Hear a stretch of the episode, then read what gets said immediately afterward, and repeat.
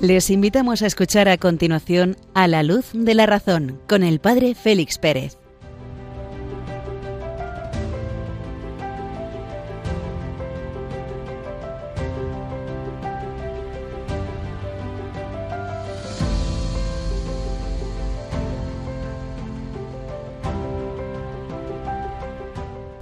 Muy buenas noches, queridos amigos de Radio María. Iniciamos nuestro programa A la luz de la razón pasada la medianoche de este miércoles 30 de marzo, una hora menos en las Islas Canarias. Desde Béjar, en la provincia de Salamanca, os habla el padre Félix Pérez, mientras nos disponemos a encender la lámpara de la razón, mientras encendemos la luz de la razón.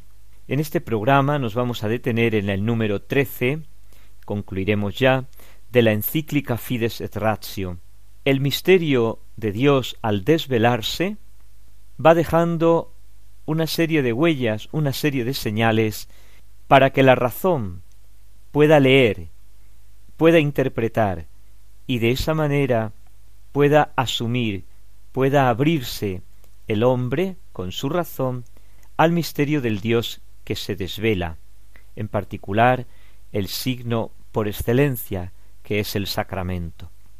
En la segunda parte, continuando nuestra reflexión sobre el misterio del hombre, nos detendremos en la interesante cuestión del monogenismo o del poligenismo.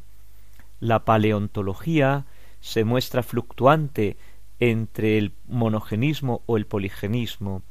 La genética nos va a aportar una interesante solución. Ve con más claridad, podemos decir, se inclina más hacia el monogenismo como respuesta a esta cuestión. Y finalmente, en la tercera parte, nos detendremos en la vida y en la obra de Blas Pascal, este interesante filósofo científico del siglo XVII francés. Y sin más, tras unos momentos musicales, nos adentramos en las enseñanzas del Papa Grande, Juan Pablo II.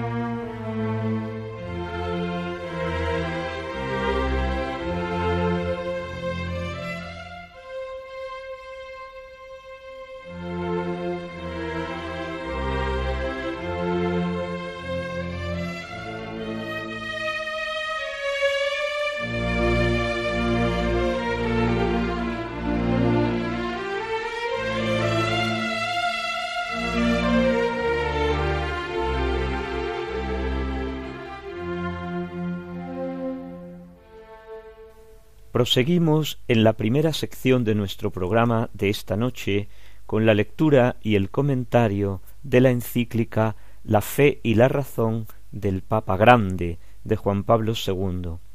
La semana pasada no, no nos detuvimos en la encíclica para dar más espacio a las otras dos secciones y vamos a retomar ahora el capítulo trece que dejamos a medias en nuestros programas anteriores. La razón ante el misterio titula el Papa la última parte del capítulo primero, los números trece, catorce y quince. Cómo recibe la razón humana el misterio del Dios que se revela. Dice el Papa que la revelación está llena de misterios y Jesucristo con toda su vida va revelando el rostro del Padre, ya que ha venido para explicar los secretos de Dios, para desvelar el misterio, la palabra misterio, significa precisamente aquello que está escondido, aquello que está vedado, que está velado, y Jesucristo ha venido a quitar esos velos para que el hombre, conociendo lo que hay detrás de esos velos, pueda participar de algo. Vamos a ver qué es ese algo. Decíamos que el Concilio Vaticano I, cuando Dios revela, el hombre tiene que someterse mediante la fe. Analizábamos en los días pasados esta enseñanza del concilio. La fe es la respuesta de obediencia a Dios que se revela. Decíamos cómo esta obediencia no incapacitaba o dificultaba la libertad, sino al contrario, asumía nuestra libertad llevándola a la plenitud. ¿Por qué? Porque la libertad no es la capacidad de hacer lo que yo quiera en cada momento, hacer el bien o hacer el mal. Esa es una libertad muy imperfecta, es como una especie de libertad muy fenomenológica, muy de andar por casa, muy de experiencia primaria. La libertad brota de, de la verdad, la libertad brota de la del bien, de la inteligencia que busca la verdad y de la voluntad que se adhiere al bien. Esto ya lo vimos en el programa anterior. Damos un paso más en la comprensión del misterio. El misterio que se va desvelando, revelando en Cristo, está todo él jalonado de signos. Dice el Papa que para ayudar a la razón que busca la comprensión del misterio, por su propia dinámica, por la dinámica natural de la razón, están también los signos contenidos en la revelación.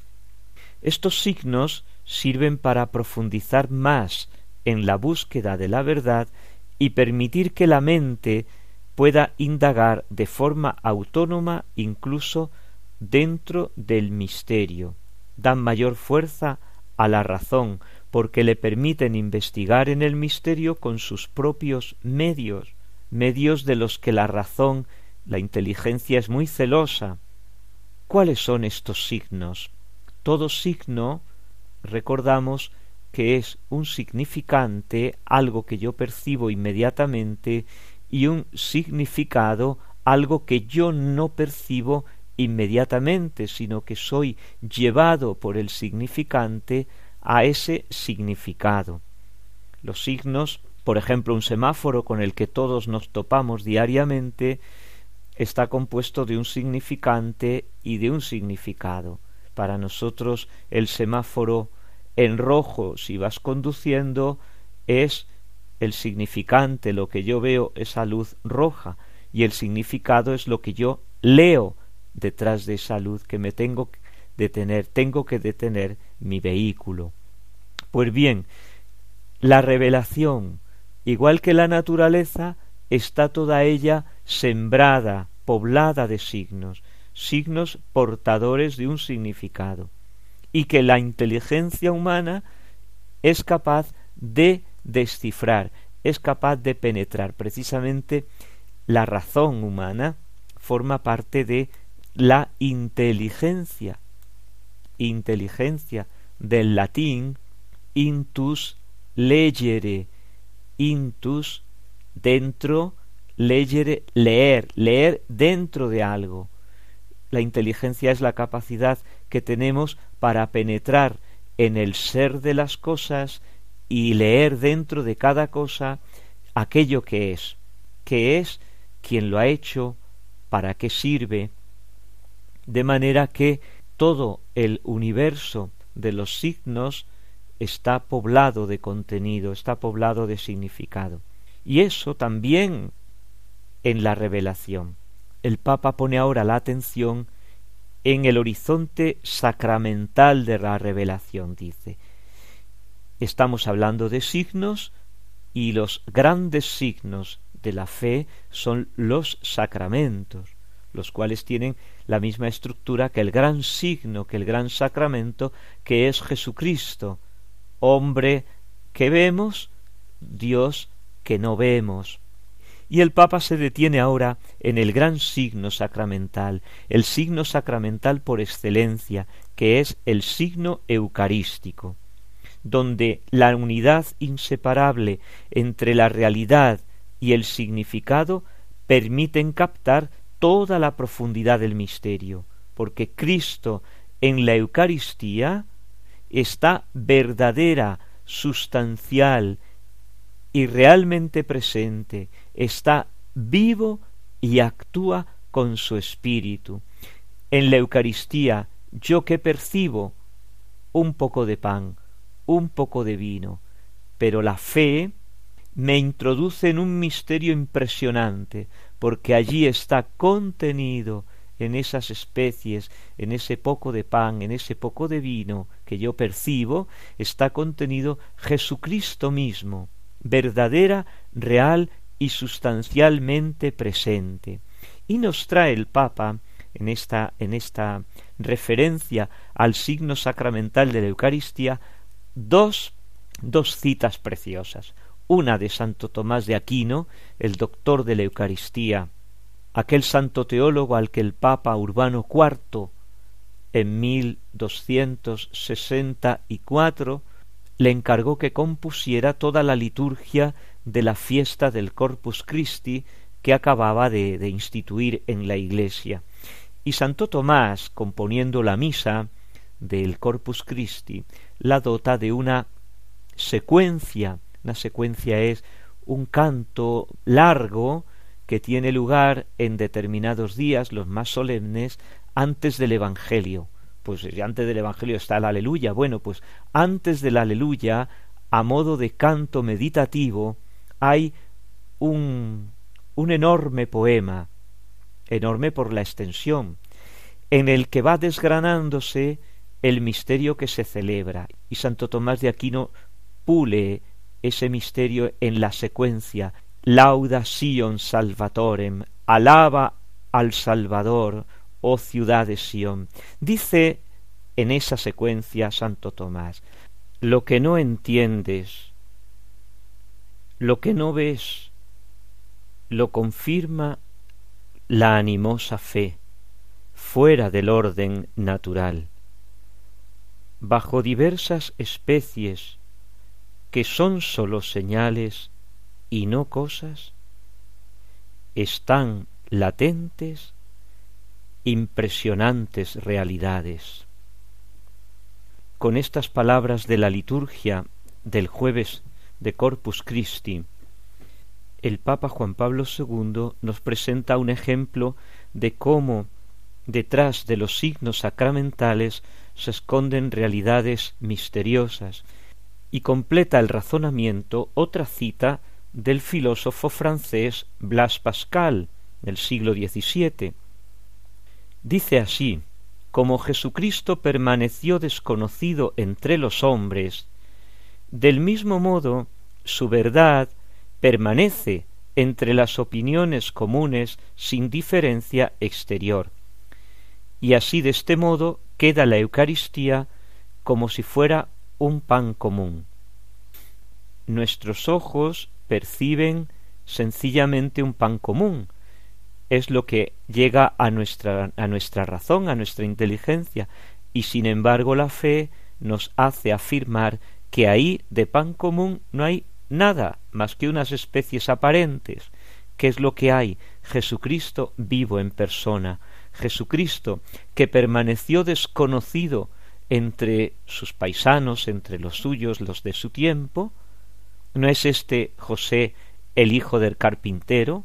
dicen sus paisanos de Nazaret, o esa expresión tan, tan graciosa, ¿no? que, que tiene Natanael, de Nazaret puede salir algo bueno, pues ese escondimiento, ese escondimiento del Señor en su naturaleza humana, aparece claramente en los signos sacramentales. Y concluye el número trece el Papa resumiendo el razonamiento que hemos venido haciendo. El conocimiento de fe, en definitiva, no anula el misterio, sino que lo hace más evidente y lo manifiesta como hecho esencial para la vida del hombre. ¿Por qué? Porque Jesucristo, el Señor, es el que revela al hombre el misterio que el propio hombre contiene dentro de sí, el misterio del Padre, que con su amor ha creado al hombre y con su amor le hace partícipe de la vida divina ya en este mundo a través de los signos sacramentales y en el mundo venidero de la plenitud de esa vida divina como participación de la vida trinitaria. Y vamos a dejarlo aquí, para introducir ya el próximo programa, el número catorce. Unos momentos musicales y proseguimos con la segunda sección de esta noche.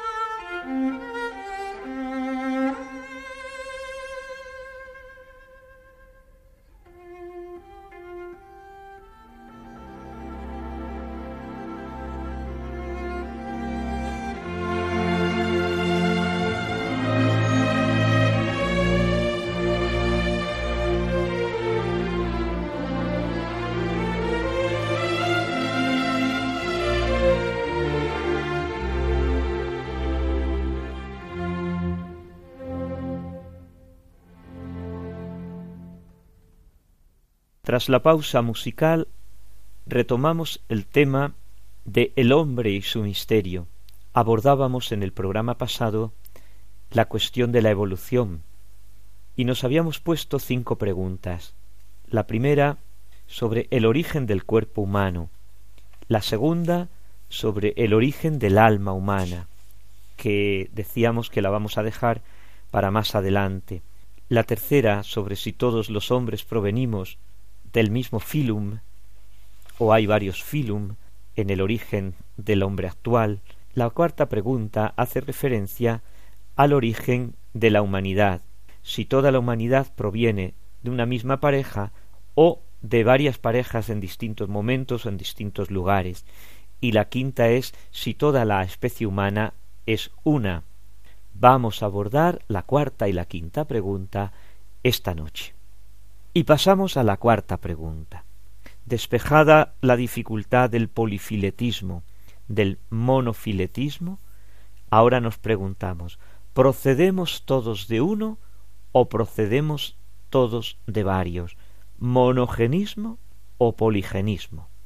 La cuestión es bastante abierta e incierta desde el punto de vista filosófico y desde el punto de vista científico considerando la evolución como un hecho natural debido a un finalismo interno de la materia y bajo el influjo de, la, de una causa superior, la hipótesis más probable parece la del poligenismo, un conjunto de individuos más o menos numerosos en una sola región de la Tierra, en una sola época, y pertenecientes todos al mismo filum.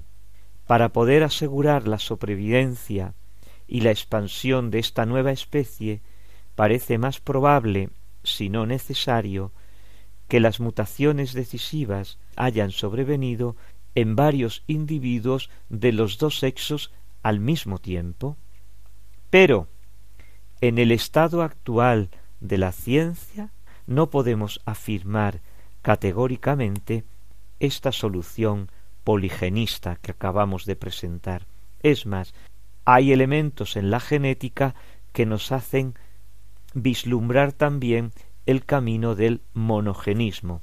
Nos vamos a detener un poco en este aspecto que es cuanto menos interesante.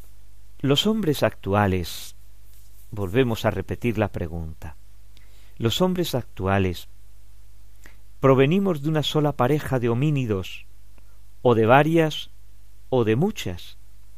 El salto se dio una sola vez, o se ha dado muchas. La paleontología, la ciencia que estudia los restos fósiles, la ciencia que estudia los restos fósiles, encuentra restos de homínidos o de hombres no siempre fácilmente clasificables en sitios muy diversos y muy distantes. Por eso puede inclinarse hacia el poligenismo. Provendríamos de muchas parejas. Hay que reconocer que la paleontología no está en condiciones de resolver el problema, porque ¿cómo podría saber, examinando un fósil, que es el primero o que proviene del primero?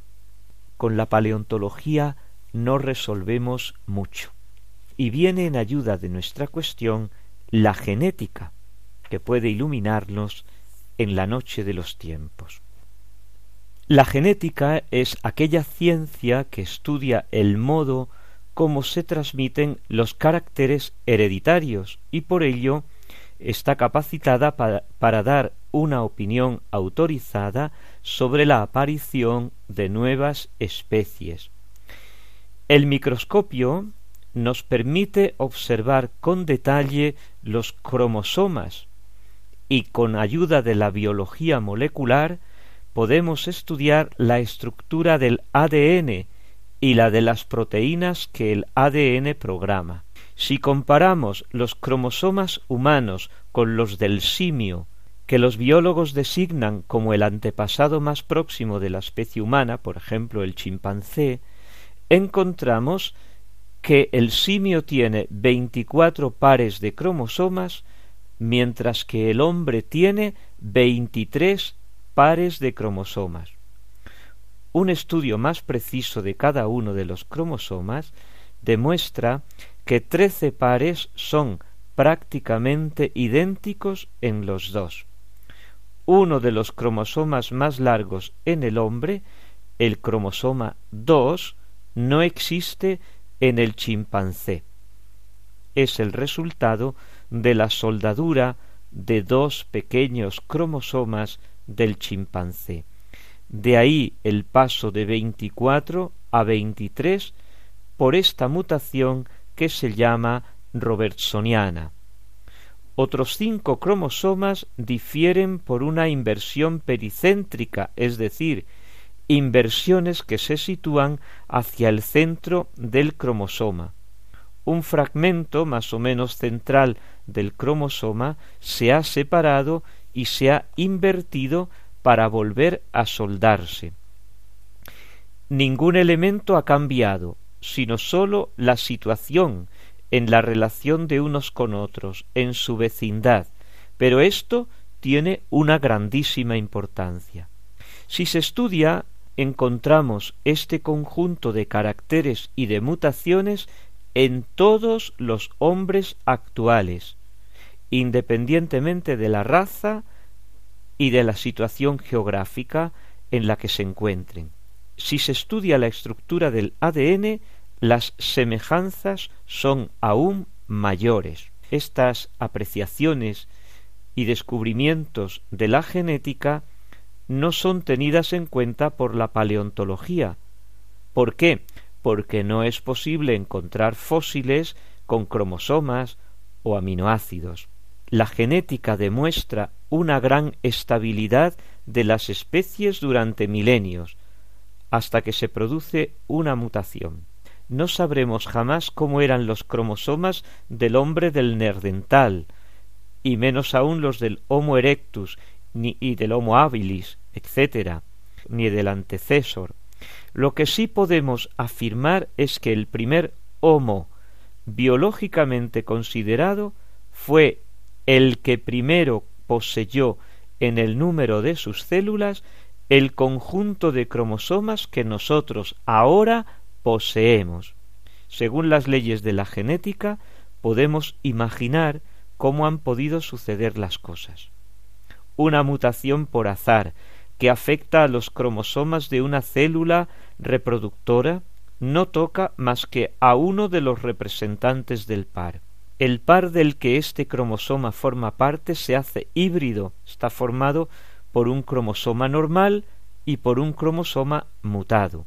Este par se desdobla para formar los gametos y en la primera generación la mitad de los descendientes serán híbridos.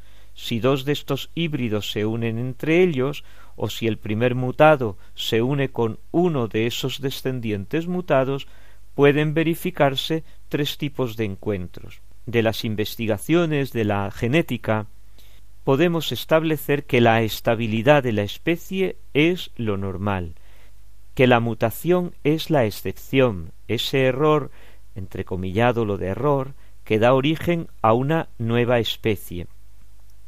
Es impensable que ese error se haya dado simultáneamente en cromosomas sexuales de varios individuos o de muchos individuos. El poligenismo a nivel de la genética sería eso, la misma mutación en individuos dispersos. La probabilidad es prácticamente nula.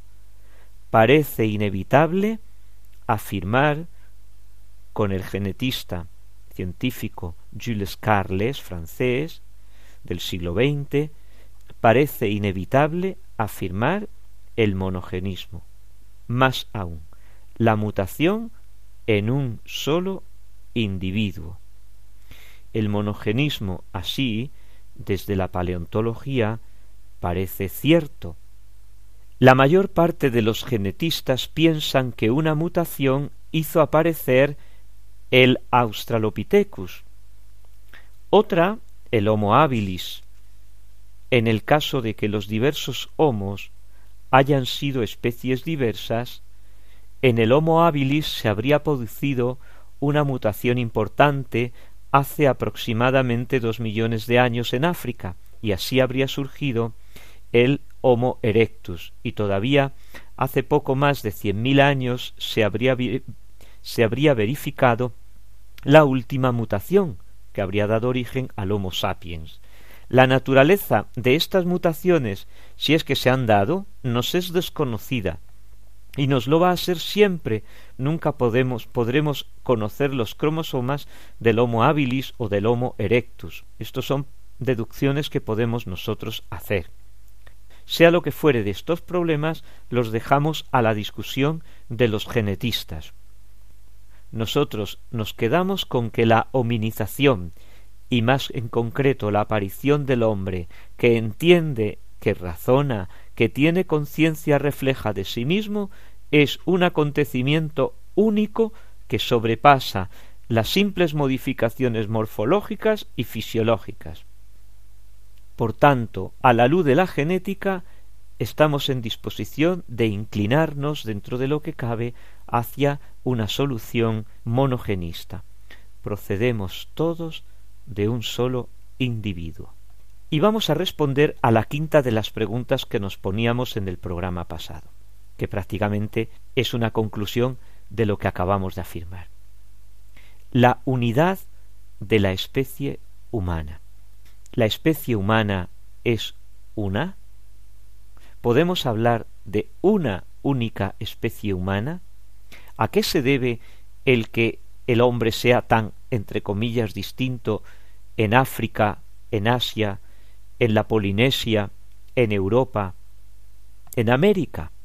Observamos que las diferencias entre las variedades humanas geográficamente consideradas son accidentales y conciernen, se refieren más a la forma, al color, a la estatura, a, la disposición de los ojos, al, a los cabellos, etcétera, etcétera particularidades que muestran una adaptación al ambiente, como alguna de las hipótesis y teorías darwinianas nos presenta, pero las concordancias son, sin embargo, mucho más profundas. La misma estructura de los órganos, el mismo periodo de gestación, la posición erecta, la piel desnuda, y respecto a las posibilidades psíquicas, todos los tipos humanos actúan de la misma manera.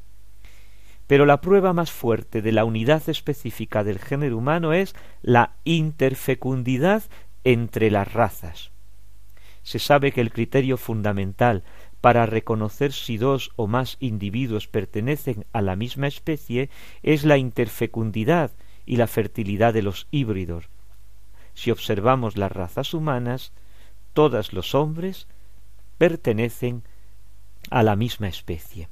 Y damos por concluida la respuesta a estas dos preguntas que nos hemos puesto en el programa de hoy. Recordamos que nos queda por responder a la pregunta segunda, el origen del alma humana pero como es un tratamiento muy específico, lo vamos a dejar para un programa sucesivo. Unos momentos musicales, el alma descansa y proseguimos y proseguimos con nuestro programa esta noche.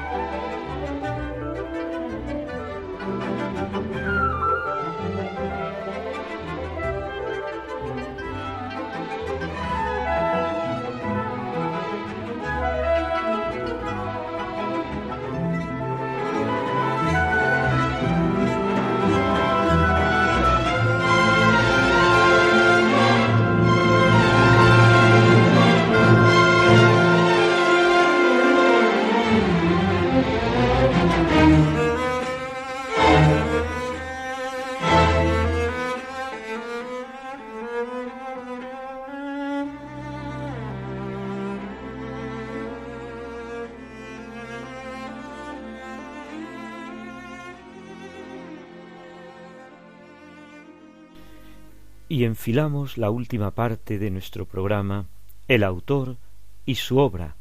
Vamos a conocer esta noche a un autor del siglo XVII, a Blas Pascal, matemático, físico, filósofo y podemos decir también que teólogo. Hubo un hombre que a los doce años, con barras y redondeles, había creado las matemáticas, que a los dieciséis había realizado el más sabio tratado sobre las cónicas que se había visto desde la antigüedad, que a los diecinueve años redujo a máquina una ciencia que existe toda entera en el entendimiento, que a los veintitrés demostró los fenómenos de la pesadez del aire y destruyó uno de los grandes errores de la física antigua, que a esa edad en que los hombres comienzan apenas a nacer, habiendo acabado de recorrer el círculo de las ciencias humanas, se apercibió de su nada e hizo girar sus pensamientos hacia la religión. A partir de ese momento y hasta su muerte, que acaeció en su trigésimo nono aniversario, así se expresa el autor que estamos leyendo, continuamente enfermo, y colmado de sufrimientos, fijó la lengua que hablaron Bossuet y Racine, dio el modelo de la más perfecta ironía con el razonamiento más poderoso, y que, finalmente, en los breves intervalos de sus males, resolvió por abstracción uno de los más altos problemas de la geometría y dejó caer sobre el papel pensamientos que son tan divinos como humanos. Este genio tremendo se llamaba Blas Pascal. Así se expresa en el genio del cristianismo Chateaubriand. Blas Pascal nace en Clermont-Ferrand en 1623 y muere a los treinta y nueve años en París en 1662. Su padre, Esteban Pascal, hombre muy piadoso e instruido, desempeñaba el cargo de comisario y segundo presidente del Tribunal de Impuestos él mismo fue el educador de sus tres hijos, Gilberta, Jacqueline y Blas, a quienes enseñó latín, griego, física, matemática, historia, literatura y música. Y esta fue la única instrucción que recibió Blas, porque jamás pisó academia o universidad alguna. Desde muy niño se manifestó en él un talento matemático de primer orden. A los doce años intentaba explicar los sonidos. Contra la voluntad de su padre, curioso esto, que para que estudiara el latín y el griego le había cerrado con llave los libros de matemáticas, a esa edad pudo echar una ojeada a los elementos de la geometría de Euclides y por sí mismo llegó a la demostración práctica de las treinta y dos proposiciones del libro primero. Estaba apuntando ya un genio impresionante. A los diecinueve años, para ayudar a su padre en su trabajo en el Tribunal de Cuentas, inventó una máquina aritmética y después de construir cincuenta modelos la presentó al canciller de Suecia. La máquina, que después se llamaría la Pascaline, era capaz de efectuar sumas y restas con simples movimientos de unas ruedecitas metálicas situadas en la parte delantera. Las soluciones aparecían en unas ventanas situadas en la parte superior. Todavía se conservan algunos ejemplares del modelo que ideó, algunos de cuyos principios se han utilizado después en las modernas calculadoras mecánicas. En su estancia en Rouen comenzó Pascal a interesarse también por la física, en especial por la hidrostática, emprendiendo sus primeras experiencias sobre el vacío. Intervino en la polémica en torno a la existencia del horror vacui en la naturaleza, realizando importantes experimentos en apoyo de la explicación dada por Torricelli al funcionamiento del barómetro. Su padre, profundo creyente, residiendo en Rouen, resbaló en 1646 sobre el hielo y se dislocó una pierna. Esta anécdota haría que Pascal entrara en contacto con dos jansenistas famosos del momento, e introduciéndoles en el espíritu del jansenismo, en el espíritu de Port Royal, en el espíritu del rigorismo, Posteriormente vuelve a París y tuvo un periodo de, llamemos, disipación mundana, pero sin contagiarse con el libertinismo de algunos de sus amigos y sin que haya fundamento para suponer extravío moral alguno. De esta época tenemos, por ejemplo, el tratado sobre los equilibrios de los líquidos, de la masa del aire, el tratado sobre los triángulos aritméticos. En 1654 quizá por influjo de su hermana, que había ingresado como monja en Port tuvo lugar su segunda conversión, cuyo relato, un poco incoherente, escrito por él mismo, se halló después de su muerte cosido al forro de su jubón.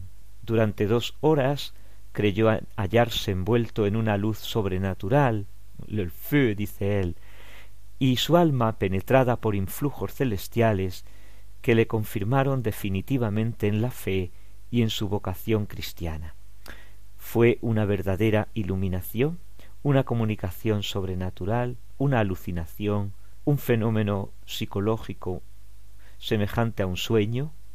Sea lo que fuere, lo cierto es que desde aquel momento la vida de Pascal, que siempre fue un cristiano sincero, un creyente verdadero, adquiere un sentido de entrega total. Dios de Abraham, Dios de Isaac, Dios de Jacob, no Dios de los filósofos y de los sabios. Certeza, certeza, sentimiento, alegría, paz. Dios de Jesucristo, mi Dios, Dios mío y Dios vuestro. Tu Dios será mi Dios. Olvídate del mundo y de todo. Vuelve hacia Dios. Él se encuentra tan sólo en las vías enseñadas por el Evangelio. Grandeza del alma humana, Padre justo, el mundo no te ha podido conocer, yo te he conocido.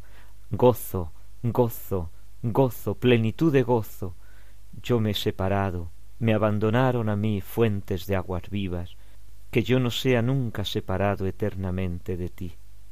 Esta es la vía de la eternidad, que te conozcan a ti, único Dios verdadero, y aquel que tú has enviado, Jesucristo. Jesucristo, Jesucristo, yo me separé de él, yo me fui de él, yo le renuncié, yo le he crucificado. Que nunca más me separe de él, que nunca me separe de los caminos enseñados en el Evangelio.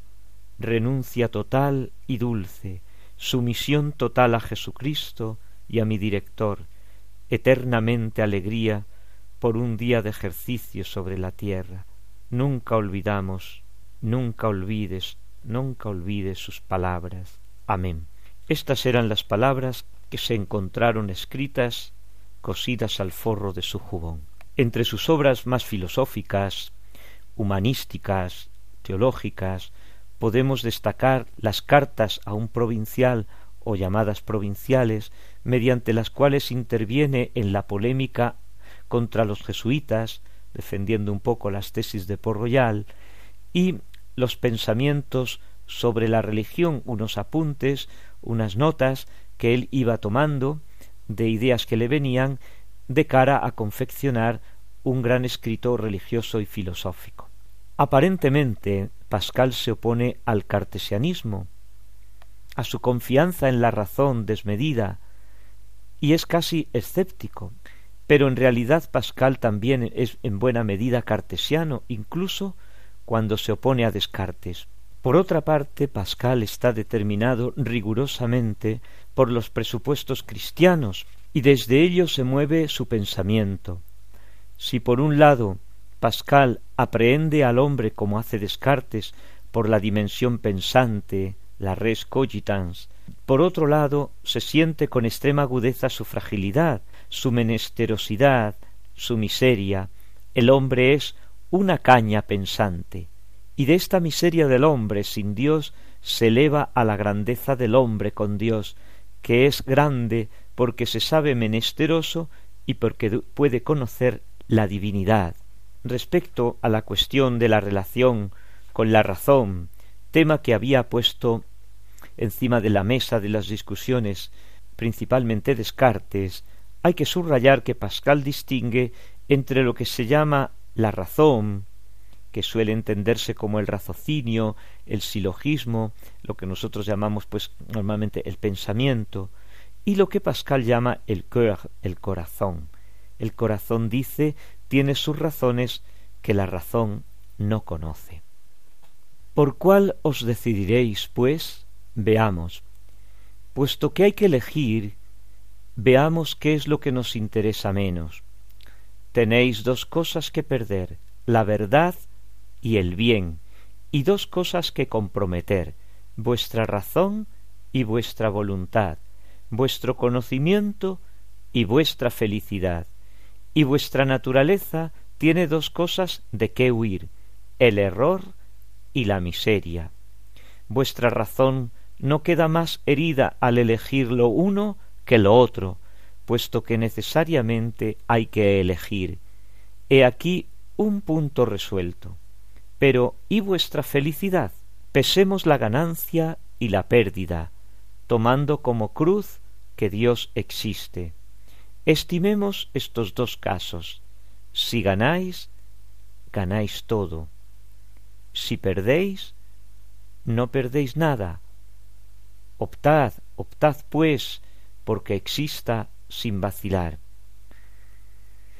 Pascal descubre en este pensamiento que llamamos 418 en la apuesta entre la existencia de Dios y la no existencia, una clara proporción entre el riesgo y la ganancia, ya que la vida infinita que podemos ganar, si la respuesta es que Dios existe, viene a compensar la vida finita que arriesgamos en este mundo.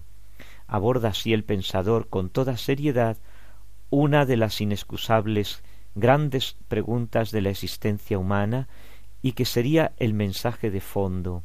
Hay que considerar desde el grosor que tienen las grandes preguntas que se vienen planteando desde siempre los seres humanos en el fondo de su ser. La recomendación que da Pascal desde su propia experiencia personal es comenzar con un gran acto de humildad, abatirse, someterse, realizar los gestos de la fe con el fin de llegar a creer. El hombre no es más que una caña, la más débil de la naturaleza, pero es una caña pensante. No hace falta que el universo entero se arme para aplastarlo. Un vapor, una gota de agua bastan para matarlo. Pero aun cuando el universo le aplastara, el hombre sería todavía más noble que lo que le mata, porque sabe que muere y lo que el universo tiene de ventaja sobre él. El universo no sabe nada de esto. Pensamiento número doscientos. Es uno de los grandes pensadores, Pascal, de la condición humana, la caña pensante. La grandeza y la miseria del ser humano, la gran desproporción que habita en el hombre, en cada hombre, entre lo que él se experimenta y en lo que está llamado a ser por vocación divina. A Pascal no se le escapa nada de esto, ni de la miseria ni de la grandeza, y así piensa en el egoísmo, el orgullo, la vanidad, la aversión a la verdad, la realidad de la muerte, la, la, cobardía, el aburrimiento, el miedo, los desengaños, la ilusión, los sueños, la inquietud, todo esto es la condición del hombre. Hombre que está llamado a ser participación en el ser de Dios. Sin embargo, y sigue diciendo Pascal, la grandeza del hombre es eminente en la medida en que se sabe miserable. Un árbol no se reconoce miserable, así pues es miserable reconocerse como tal, pero es grande reconocer que se es miserable. Pensamiento 114. Estos son extraños planteamientos en tiempos del cogito cartesiano, donde todo es razón, donde todo es frialdad, donde todo es cálculo, y sin embargo nos encontramos con esta frescura, con este vergel, con este pensador que el mismo Nietzsche valoraba y admiraba. Y concluimos con este pensamiento el ciento noventa y dos. El conocimiento de Dios sin el de la miseria es fuente de orgullo. El conocimiento de la propia miseria sin el conocimiento de Dios es causante de desesperación. En el ser humano conviven luces y sombras, pequeñez y grandeza. La, la, clave está en este volcarse en la realidad, en tener lo real por referente, algo que Pascal pudo constatar a lo largo de su vida, de manera particular en su etapa mundana. Y nos despedimos de este autor con el pensamiento 424. Es el corazón y no la razón quien siente a Dios. Esto es la fe. Dios es sensible al corazón y no a la razón.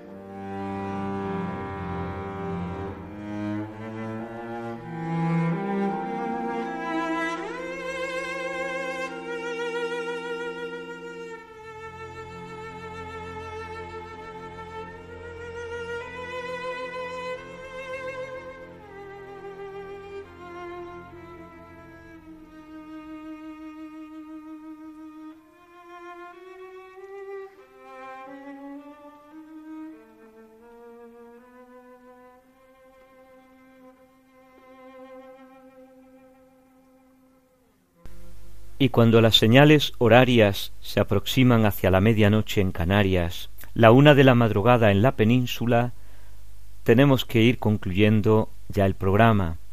Tan solo recordar que tienen a disposición el correo electrónico del programa a la luz de la razón arroba Radio María ES.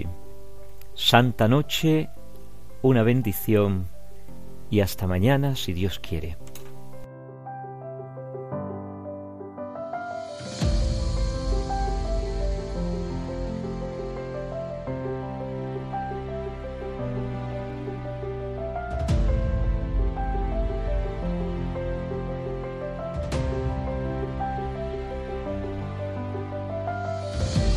Han escuchado en Radio María A la Luz de la Razón con el Padre Félix Pérez.